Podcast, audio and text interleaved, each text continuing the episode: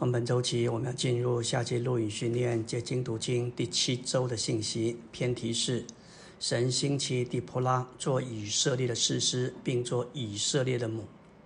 他实行女人对男人的服从与守住神的定命，并将全以色列带进正确的等次，服在神的作王和作头之下。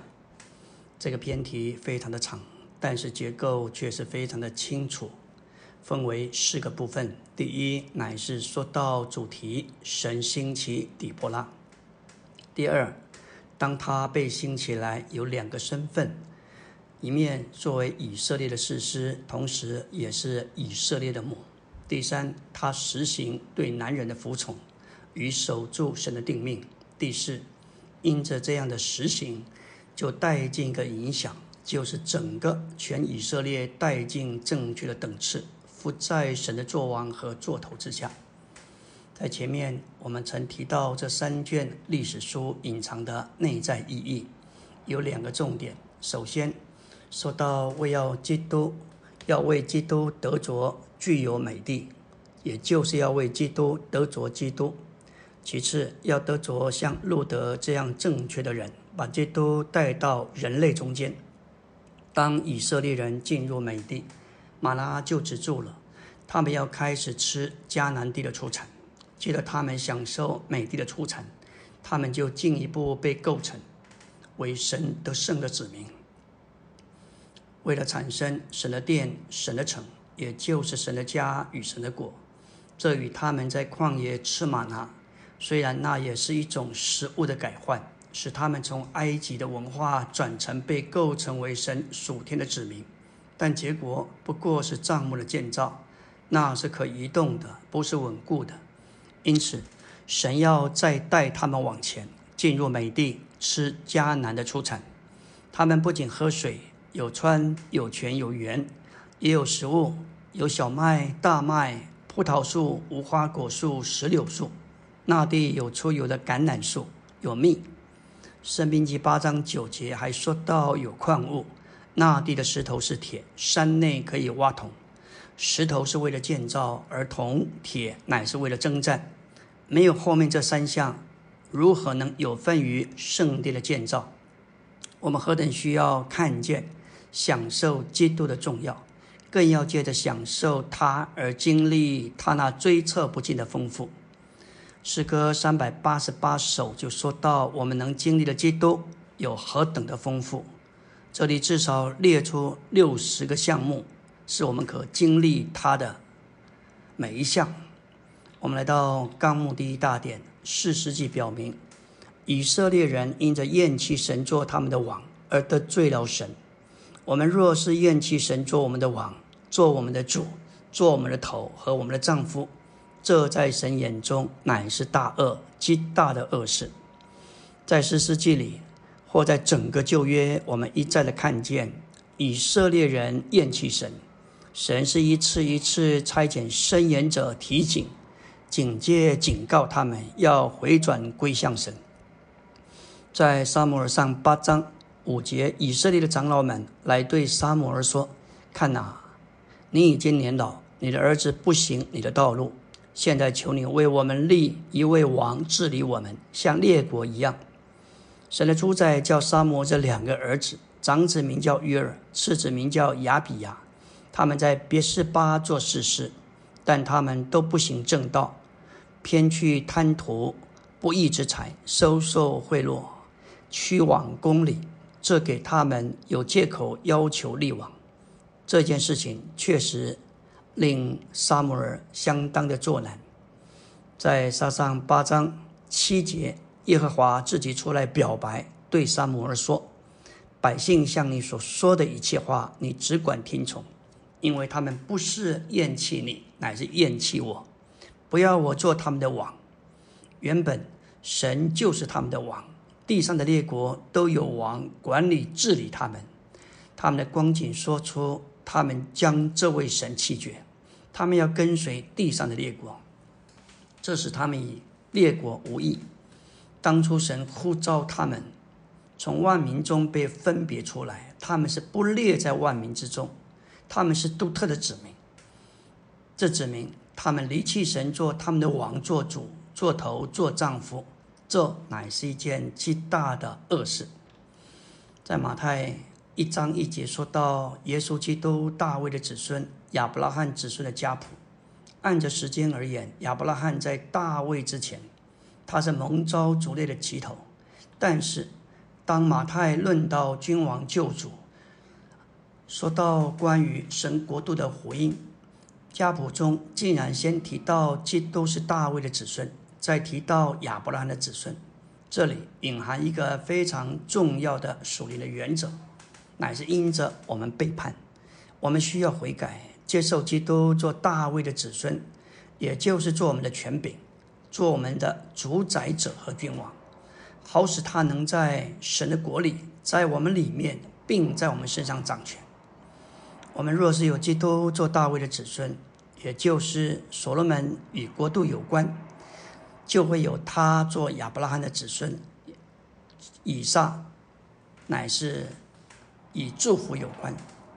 这就是说到，当我们越接受基督做我们的君王，我们就越在他的掌权之下；当我们越在他的掌权之下，我们就越享受他做我们的祝福。这乃是经过过程，终极完成，包罗万有之灵之三一神的祝福。在实际的运用上，新约马太福音四章十七节说到：“你们要悔改，因为诸天的国已经临近。”这里说我们需要悔改，因为我们不仅是有罪的，我们也是背叛的。我们原是神的仇敌。我们若没有背叛，就不会犯罪。因着背叛，因此我们需要悔改。接受基督做我们的王，做我们的权柄，使他能在神的国里，在我们里面，在我们身上有所掌权。这就是为什么马太一章一节关于基督的家谱，不是先提到亚伯拉罕的子孙，而是先说到大卫的子孙。一旦有了国度，就能够成为神施行行政的范围和领域。因此，在福音书里。我们接受耶稣基督，不是先做生命，乃是他需要先做我们的君王。接受基督做大卫的子孙，乃是承认他的君王地位，明白我们必须在他的君王职分和主宰权柄之下。他对我们若不是君王，就不能做我们的救主。我们若不在他的权柄行政之下，我们也不会得救。因此。救恩乃是在他的行政、他的君王职分之下而临到我们。阿门。今天我们来到第七周周五的晨星。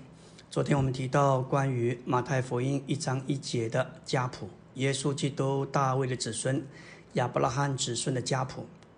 按照时间而言，亚伯拉罕应该在大卫之前，但是家谱中竟然先提到基督是大卫的子孙。这里说到一个重要的属灵原则。因着我们的光景是背叛的，我们是神的仇敌，因此我们需要悔改，接受基督做我们大卫的子孙，做我们的君王，在我们里面，并在我们身上有掌权，才会有他做亚伯拉罕的子孙，以以撒为代表的祝福。这就是说，我们若不悔改，接受主做我们的君王救主，就不能得着他做奴仆救主、人救主和神救主。启示录二十二章一节提到同样的原则。天使又指给我看，在城内街道当中一道生命水的河，明亮如水晶，从神和羔羊的宝座流出来。在河这边与那边有生命树，生产十二样的果子，每月都结果子。树上的叶子乃为医治万民。在我们的经历上，要经历这内里生命的流。这一条路，这一个供应，关键就在于我们必须伏在宝座之下，向着宝座说阿门。当我们里面有宝座，那在我们的家庭生活、职场生活、教会生活里就会有水流。这个水流会先供应我们，也能供应滋养别人。感谢主，这会使我们对圣徒成为祝福的管道，使他们。得到信仰上的进步，这指着生命的长大和喜乐，指着对基督的享受。我们已经蒙召要祝福别人，所以，我们这些蒙福的人，该一直祝福别人，好叫我们承受福分。保罗在菲利比说，他正在困迫于两难之间。他说：“若是离世为主殉道，那是好的无比，因为他曾被主带去乐园看过，他十足的有充分的确信，那里是好的无比。但是为了教会的需要。”圣徒在信仰上的进步与喜乐，他拣选留下来活基督，他成为一个供应的管道，使信徒们在生命上有更长大和享受。这样的人真是教会的祝福。本篇的纲目有四个大点：第一点，论到当时的背景，以色列人厌弃神做王、做主、做头、做丈夫，在神眼中乃是大恶；第二，神兴起。底波拉做事事。第三，说到神兴起，他做以色列的梦。第四，因着他所实行的，带进了积极的影响。有一般人，他们起来，心中定大志，立大谋。我们来到第二大点，神兴起底波拉做以色列的事实。他实行女人对男人的服从与守住神的定命。并将全以色列带进正确的等次，伏在神的作王和座头之下。当我们读到底波拉在四世纪五章所做的歌，就能看见他实在是蛮有能力、满了才干、蛮有眼光和远见。更难得的是，这样卓越的人非常的服从神，使他做首领，但他守住正确的等次。以巴拉为他的遮盖，他领悟他需要一个男人做他的遮盖，就像保罗在临前十一章三节所说的：“我却愿意你们知道，基督是个人的头，男人是女人的头，神是基督的头。在神行政的命定里，女人是在男人的座头之下。神是这样创造女人的，按着神所创造的本性，女人是在男人之下。”因着他守住这样的地位，整个以色列就变得不一样。他领头实行女人对男人的服从，全国就进入正确的等次。这里说到众首领统帅，众百姓跟随，军队也就形成。结果每个人都回到他们在耶和华面前正确的地位上。这里也提到参孙。他从母腹里做，就做拿细尔人。拿细尔人要任由法流长长，表征他要一直服从主的座头。如此，他就有能力。他的力量来自于对神的服从。什么时候他失去服从，他的力量就失去。民数记六章提到拿细尔人的愿，无论男女都能许这个愿。其中有一项就是要任由法流长长，这是服从神的记号。只要他的头发是长的，就有力量。参孙虽然得着神的加力，被神使用来做事事，但是因着他放纵情欲，就被破坏、被毁灭到极点。后来非利士人收买了大利拉，天天用话催逼他，要他将能力的秘诀告诉他，甚至他在魂里被烦得要死。因着撒旦折磨的寂寞，参孙就落在仇敌的网罗里。他的头发被大力拉剔除，他就被非利士人捉去，失去拿细尔人的奉献，他失去了能力，失去分别为师的见证，失去神的同在，那个悲惨的结局，甚至两眼都被挖去，实在是悲惨到极点。这里有一个属灵的功课，是仇敌的工作。常不是一次打倒你，他非常有耐心，一点一点、渐渐的消耗、折磨、耗尽我们。这就像大力拉所做的，撒旦总是要把我们耗尽、消磨我们，我们的身体、我们的精神，甚至我们的健康。我们向着主的心，还有向着主的奉献，我们对罪于世界有警觉，但罪于不服神的权柄容易倾覆。创世纪十三章十二节就记载，当罗德与亚伯拉罕他们的牧人彼此相争，双方的财富相当多，于是罗德选择离开。亚伯兰住在迦南地，罗德住在平原的城邑，并且渐渐挪移帐篷，直到索多玛。我们知道他不是一下子就移居到罪恶之城，乃是渐渐挪移。这是撒旦的诡计，我们必须有所警惕，有所警觉。阿门。今天我们来到第七周周三的晨星。昨天我们提到神兴起底波拉做以色列的士师。他实行女人对男人的服从，为的是守住神的定命，并将全以色列带进正确的等次，服在神的作王和作头之下。今天有人教导说，信徒不需要服从代表的权柄，不该在任何人之下。这一种错谬的教训非常破坏人。首先，对这样教导的人是一种破坏。然后，对接受这教教训的人也是一种破坏。接受这种教训，认为圣徒不该服从代表权柄的人，就被这教训所破坏。有些人甚至在年轻时就被破坏，无可救药。因此，教导我们不该服从做神代表权柄，这是一件严重的事。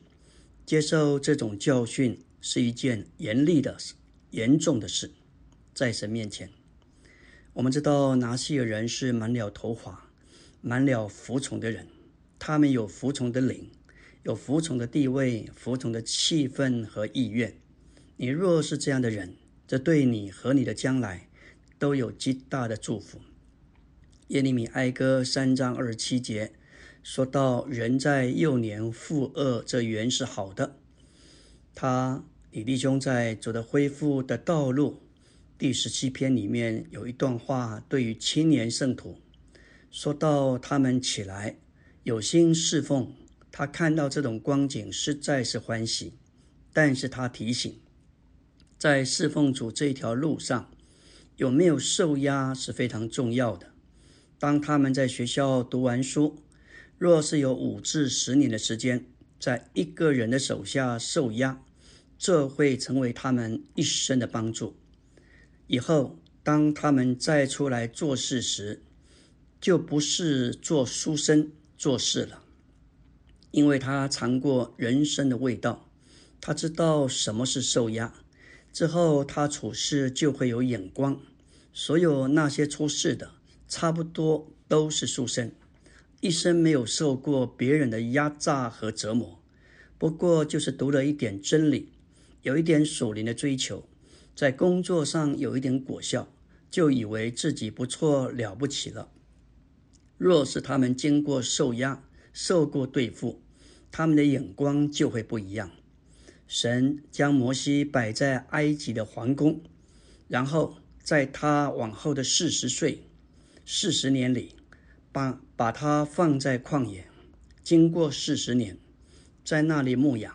等他到了八十岁，出来带领以色列人时，他不再是一个书生，他乃是经过锻炼、经过折打、经过折磨。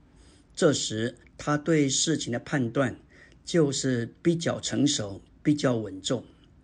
尼迪翁在战后的训练里头说到如何做权柄，并顺服权柄。他乃是从苦痛的经历中学习来的。我们中间必须有会做权柄的人，也必须有服权柄的人。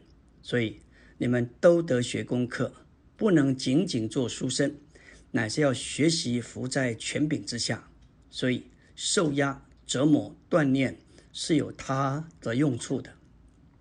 我们来到第二大点，第九中点，教会中的姊妹们。第一且最大的功用乃是服从。如果姊妹们能够学习这个功课，教会就必定刚强、丰富，而且得到更新。姊妹们首要的功用就是成为服从的。这不是在做什么功，但是却有一种真实的功用。成为服从的，比做任何事都重要。姊妹们若是服从的，他们就是在做全世界最伟大的事，这是姊妹这一面最大的功用。看看今天世界上的国家、社会、学校、家庭，我们所看到的不是次序和谐和服从，乃是背叛、不服和纷争。这世界向着神，总是背叛的。教会对这世界的影响，乃是作为地上的盐，也是世上的光，在此要向宇宙做一个与世界完全不同的见证。脱离世界的道路和潮流，教会要在地上要领先归于一个元首之下，才能够让神有立场，使万有归服在一个元首之下。其中该有真实的服从和顺从。尼弟兄提到关于服从与顺从的分别，以弗所六章一节给我们看见，做儿女的要在主里顺从父母。五章二十四节。说到妻子对丈夫是服从，在这里有很大的分别。服从是态度的问题，是存心的问题，是邻里的问题；而顺从是行为的问题，是良心的问题，外表的问题。服从是里面的，顺从是外面的。神没有说妻子要顺从，如果神是说顺从的话，那丈夫要妻子做什么？妻子就得做什么？神所要的乃是服从，服从就是温柔不抵抗的态度，但不一定都顺从。比方，我们中间有许多姊妹的丈夫都是没有得救的。主是叫你们服从丈夫，主并不是叫你们顺从。圣经里所说的儿女要顺从父母，这儿女是指着孩子，不是指着大人。许多人一不顺从。也就不服从了。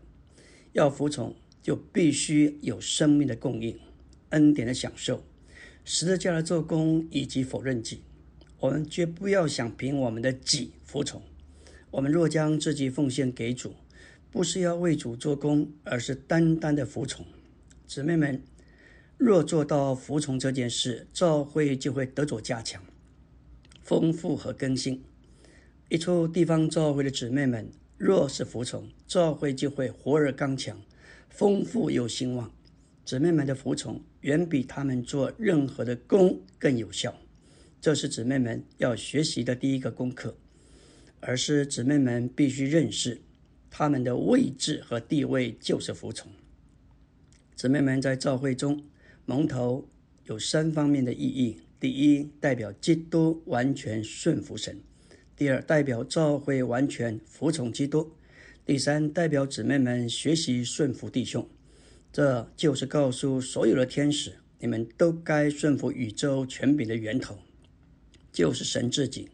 这里有三重的顺服，所以姊妹们蒙头不仅代表弟兄蒙头，也是顺服权柄的记号，乃是为尊荣神在他宇宙中行政的安排。阿门。今天我们来到第七周周四的晨星。昨天我们说到，教会中的姊妹们，第一且最大的功用乃是服从。如果姊妹们能学习这个功课，教会就必定刚强、丰富，而且得到更新。关于妻子的服从，尼弟兄说，这里有一个圣经的原则。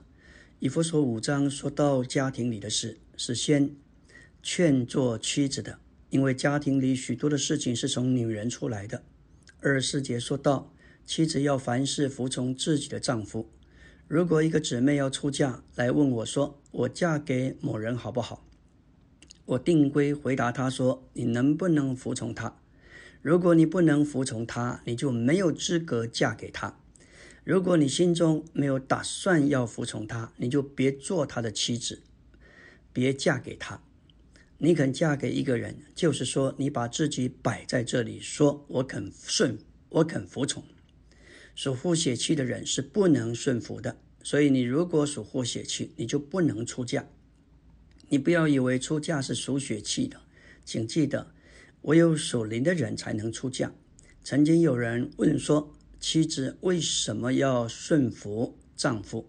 这个我不知道，但是我知道，我所侍奉的神说，做妻子的应该服从她的丈夫。为什么我不知道？我只知道，如果妻子服从丈夫，就定归有所连的好处。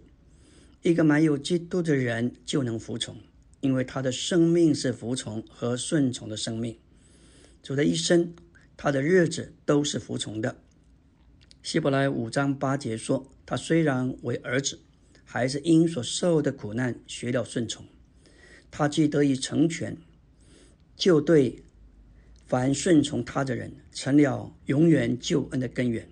当我们被摆在某种环境中，对我们乃是一项的祝福，因为在苦难中我们学了顺从。一个人在主里的用处，不是因为受苦。”乃是因着苦难学了顺从，这会成了我们救恩的根源。我们来到第三大点，底波拉不仅兴起做以色列的士师，也做以色列的母。当教会生活在实行上达到顶峰时，每个教会都该有一些真实的母亲。在罗马十六章十三节，保罗说：“问我在主里蒙拣选的鲁弗和他母亲。”也就是我的母亲安。保罗在罗马教会有一个母亲，当然这不是指着肉身的母亲，乃是在主里属灵的母亲。保罗这样一位背负教会责任的弟兄，也需要一位属灵的母亲在背后扶持、供应和带导。我知道在教会中有一班忠心的姊妹们，她们每周分出一段的时间，专一的。为了主的恢复，为了众召会，也为了属灵征战的事，其中特别为了众召会背负责任的同工长老们祷告，这是何等的迫切与需要！要彻底的有实际的召会生活，在地方召会里就该有一些真实的姊妹和母亲。我们需要成为服侍的姊妹，也需要成为母亲。我们中间只要缺少了像菲比那样的姊妹。教会生活就不实际。当实际的教会生活来到高峰顶峰时，每个教会都该有一些真实的母亲。我们都需要属灵的母亲来照顾，他们的照顾乃是我们真实的滋养和我们真实的保护。一九四八年，尼迪翁在训练里告诉圣徒，尤其是姊妹们，他说：“我们该是另一个青年圣徒的母亲。”许多姊妹们能够每个人照顾两三位属灵的儿女，特别孩子到了青少年时期，都会有一段叛逆期。他们与父母的沟通常因着观念、想法的不同而有冲突。但如果你愿意把别人的孩子当作你的孩子，他们就会尊重你的话。倘若孩子有了一些难处，他们不会向父母敞开，但他们会向你敞开。这样你就帮助了孩子，也服侍了这孩子的父母，这是非常实际的服侍。当然也要出代价的，因为唯有真实的爱，从主来的爱，才能够做成这事。有一个青少年服侍者就说：“青少年弟兄姊妹他们会试验你，到底你是真心关心他，还是带着其他的目的？他们里面是清清楚楚的。”当我们接受这属灵的托付，要来养育这些属灵的儿女时，就会被迫露我们真实的属灵光景。我们的个性可能太急又太快，可能性格上不够殷勤，也不够有耐心，还有要供应人，发觉自己真理的装备构成上严重的不足，生命的经历也欠缺。感谢神。这些光照似乎暴露我们自己的短缺和不够。所谓“书到用时方恨少”，这会激励我们起来过一种神人的生活。也要看见真实的侍奉，不是凭自己天然的热心，乃是与圣灵的工作配合合作。总之，因着我们愿意接受作为属灵的母亲这样的托付。这会帮助我们在生命上有真实的长大。在这件事上，保罗自己作为我们的榜样，他对帖撒罗尼迦教会这些粗心的信徒，贴前二章七节说：“只在你们中间为人温和，如同乳母顾惜自己的孩子。”他提醒我们，带这些孩子，无论在态度、口气、说话、表情上要温和。没有一个孩子会喜欢生气发怒的表情、严厉责备的口吻。箴言十五章五节说：“安慰人的舌乃是生命树。”二十五章十五节说：“柔和的舌能折断骨头。”既然要作为乳母，我们就需要有充足、供丰富供应的奶水来供应这些孩子。没有人能像孩子这么帮助我们，使我们脱离天然的性情，叫我们在属灵上更长进、更有功用。阿门。今天我们来到第七周周五的晨星。昨天我们提到，底波拉不仅兴起做以色列的士师，也做以色列的母。她成了以色列全国的母。他在四世纪五章所做的歌，看见他非常有能力，蛮有才干，蛮有眼光和见识。但是更难能可贵的，这样一位有能力的姊妹，非常有学习。虽然神使他做领头的，但他守住正确的等次，以巴拉为他的遮盖。巴拉似乎没有做什么，但这歌被称作底波拉和巴拉的歌。他领悟，他需要一个男人做他的遮盖。我想，他懂得保罗在林前十一章三节的话：“男人是女人的头，神是基督的头。”因着他守住这样的地位。整个以色列就变得不一样。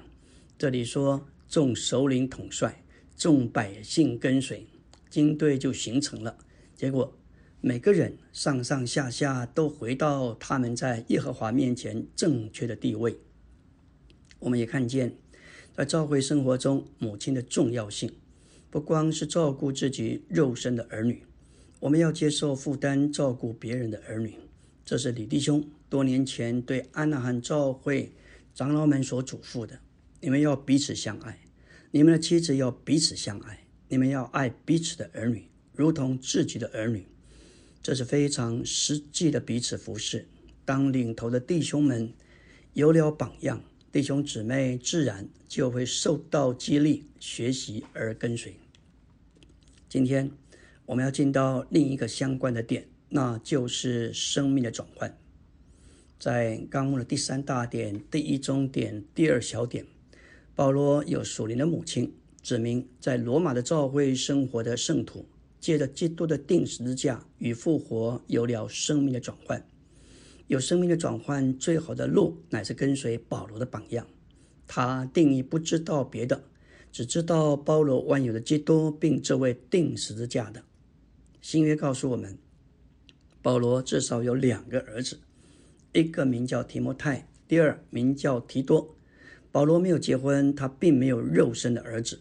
他在提前一章二节说到：“写信给那凭着信做我真孩子的提摩太，愿恩典、怜悯、平安从父神和我们的主基督耶稣归于你。”这里凭着信，旨意就是在信里。提摩太成为保罗的真孩子，不是凭着天然的出身，乃是凭着信。就是在信的范围和元素里，不是肉身，乃是属灵。提多一章四节，保罗写信给提多，这里说：“照着共同的信仰，做我真孩子的提多，愿恩典与平安从父神和我们的救主基督耶稣归于你。”这里不是照着肉身的血缘关系，乃是照着所有信徒所共共有的信仰。所以这是指着属灵的儿子彼得在彼得前书五章十三节说到：“我儿子马可也问你们安。”这是指着那称呼马可的约翰，马可福音的作者，他是彼得属灵的儿子，当时与彼得在一起，后来由提摩太带到保罗那里。当然，马可不是彼得肉身的儿子，彼得也不是他肉身的父亲。而是他属灵的父亲，是他在共同信仰上的父亲。约翰福音是一卷讲到生命的书，不是讲天然的生命，而是讲转换并变化过的生命。本来，约翰并不是玛利亚的儿子，玛利亚也不是约翰的母亲，但是凭着基督释放生命的死，凭着他分赐生命的复活，凭着他与他们生命的连结。他所爱的门徒就能以他是一而成为他母亲的儿子。他的母亲也成为他所爱之门徒的母亲。照约翰十九章里的记载，当主在十字架上受苦，当时有四位姊妹站在十字架旁边，看着主如何被定。当主耶稣快要被定死的时候，看着他的母亲玛利亚，对他说：“看哪，你的儿子。”同时，他对他的表兄弟约翰说：“看哪，你的母亲。”玛利亚的姊妹就是雅各的和约翰的母亲，因此雅各和约翰是耶稣的表兄弟。这一段的记载指明，相信基督之人的生命如何能够借着耶稣的十字架和他的复活得着转换。如果你注视耶稣的十字架，你就会得着转换。主耶稣对约翰和母亲所说的话，给我们看见，他分赐生命。释放生命的死，转换了人的生命。本来约翰不是玛利亚的儿子，玛利亚也不是约翰的母亲，但是因着耶稣定死十架，耶稣的母亲玛利亚就成了约翰的母亲。约翰原是玛利亚姊妹的儿子，现在竟成了玛利亚的儿子。照着肉身的生命，约翰是玛利亚的外甥，玛利亚是约翰的姨母。但他们因着注视十字架，得着了另一个生命。在这第二个生命里面，外甥成了真儿子，姨母也成了真母亲。这不是借着领养，乃是借着生命的转换。在教会生活中，我们需要许多属灵的母亲。从人性的角度上来看，他顾到他母亲余生的奉养，这也是他神圣的属性，借着人性的美德而有的彰显。这是最高标准的道德。保罗在罗马十六章二节说到：“菲比姊妹，因她素来护助许多人，也护助了我。”这就是做护士的工作。姊妹们要把自己看作是教会生活的护士。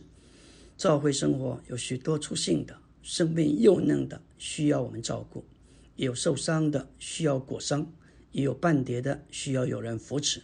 感谢主。但愿我们都起来做非比姊妹所做的。阿门。今天我们来到第七周周六的晨星。昨天我们提到保罗在罗马十六章提到非比姊妹，经文说他素来护助许多人，也护助了保罗。在执事书报里头有一段话这样说：倘若你们姊妹们都像菲比那样的服侍，并且像母亲一样的爱人。我能够保证，教会马上会有百分之七十的建造。实际教会生活百分之七十的建造是在于姊妹们。若是没有姊妹们的配合，无论弟兄们怎样劳苦，就建造而论，效果是少之又少。当姊妹们愿意服侍、愿意起来做母亲时，教会立刻就会建造起来。借此。手里的建造就会有坚固的连结，并且得胜的复兴自然而然就带进来了。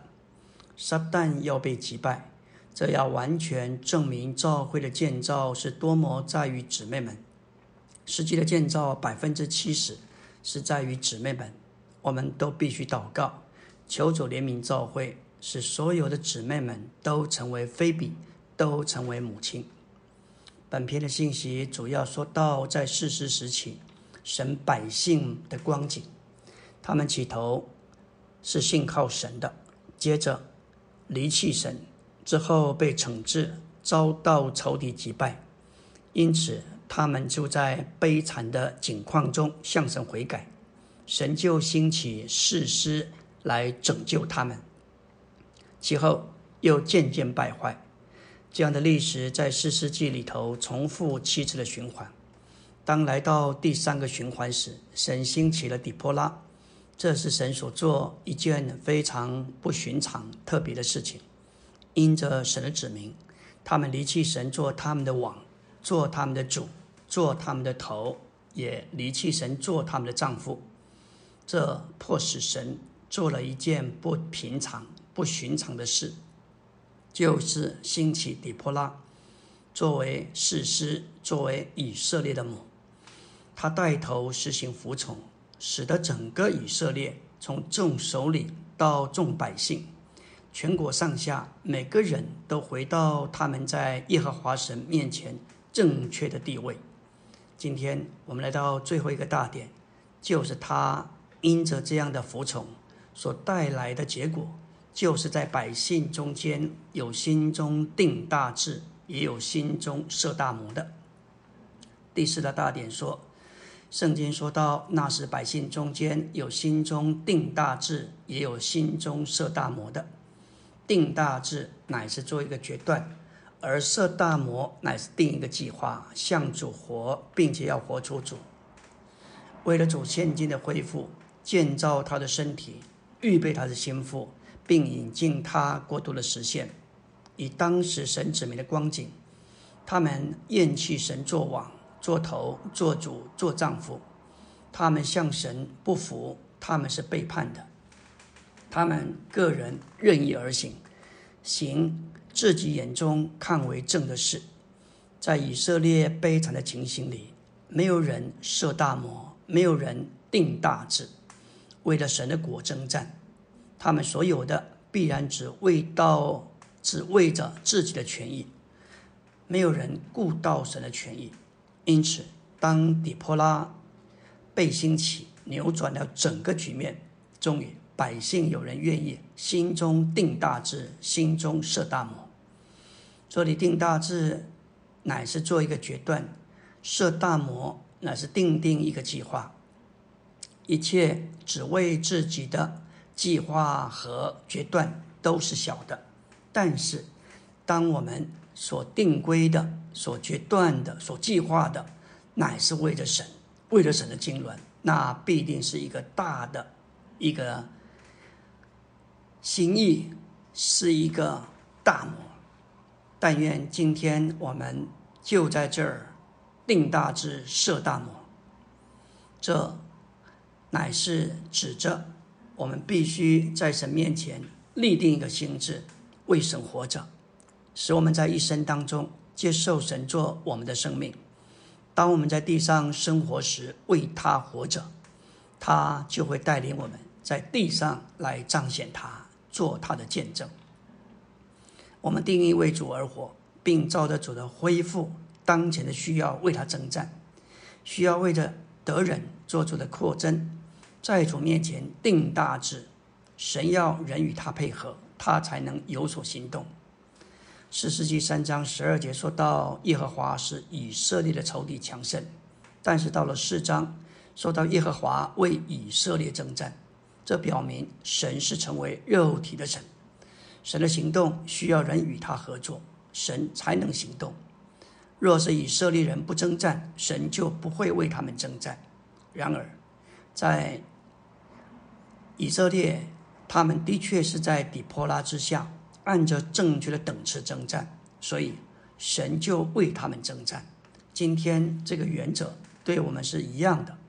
我们若不去，若不出去得着罪人，神就不出去；但是我们若去，神也就同着我们去。然而这样的出去，需要我们心中设大魔、定大志。神他做工不做工，在于我们是否主动的。心中设大谋定大志，这乃是征战的路，也是传福音的路，这也是得着罪人成为基督身体肢体的路。李弟兄，他见证一九四三年，当在烟台教会大复兴的期间，他受到日本宪兵的破坏，主给他做一个梦，梦见天亮。像清晨的黎明一样，前面是一条康庄大道，非常的明亮平直，并且是宽广无限。这就是主恢复的康庄大大道，旭日东升，并且有无限无量的前途。他说到，这四十多年中，我们所经过的，已经证明这一个梦得着应验。现今我们乃是在这条康庄大道上。至此时刻，李弟兄说他特别盼望青年人要起来。若是主有带领你，全时间侍奉主，没有任何事情比全时间更荣耀。想想看，即使我们在地上赚得百万千万，也比不上赚得一个灵魂的价值。我们若是花几年的功夫，叩门使几千、几万的灵魂得救，使他们能够得着成全，能够因着家聚会被建立，生命长大，学习真理，成为主恢复的建造材料，这是何等的有价值！这是新路，这是一条康庄大道，这一条大道旭日东升，前途万里。众召会若经历定大志、设大魔，以及我们在神面前与与主合作，我们就会经历到如日头出现，光辉烈烈。感谢主，我们必须与主的行动配合，让主和我们一起在这里走向这一条康庄大道。阿门。